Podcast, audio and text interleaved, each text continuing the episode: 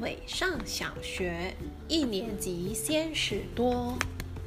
家庭访问，老师告诉我们，明天下午他要到几个小朋友家访问，请我们回家后告诉爸妈。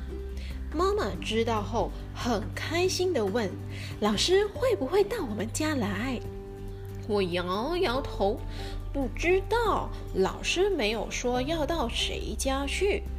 我希望老师不要来。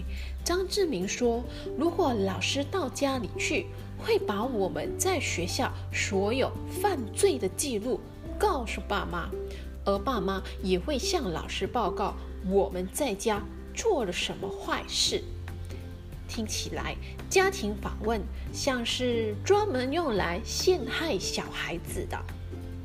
妈妈很高兴的准备好了咖啡、水果。她说：“老师来了，要好好招待他，好像跟他聊聊，好好跟他聊聊。”我却很害怕，因为到了明天，他就会知道我在学校吃饭。都是慢吞吞的，上课时也常常看窗户外面。老师也会知道，原来我在家要妈妈骂三次才去洗澡，动不动就挖鼻孔，有一次还尿床了。学校为什么要发明家庭访问呢？第二天，我和妈妈。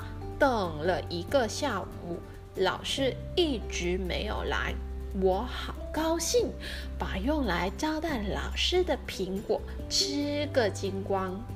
后来老师打电话来了，和妈妈讲了好久，我很紧张的在旁边偷听，只见妈妈一直点头，一直笑。老师一定是在讲我把保健室说成医院那个笑话吧？不然就是说我上完厕所忘了拉上拉链，让全班笑半天。不知道还会告告诉些什么状？我急得不得了。妈妈挂上电话后，抱着我说：“原来你在学校是这样啊！”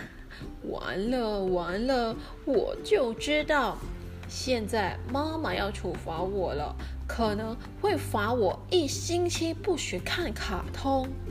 没想到妈妈亲了亲我说：“老师太忙，没有办法亲自来我们家访问了。”他说：“你在学校好乖，也会帮老师倒茶、擦黑板，是个负责任的好帮手呢。”耶！老师万岁！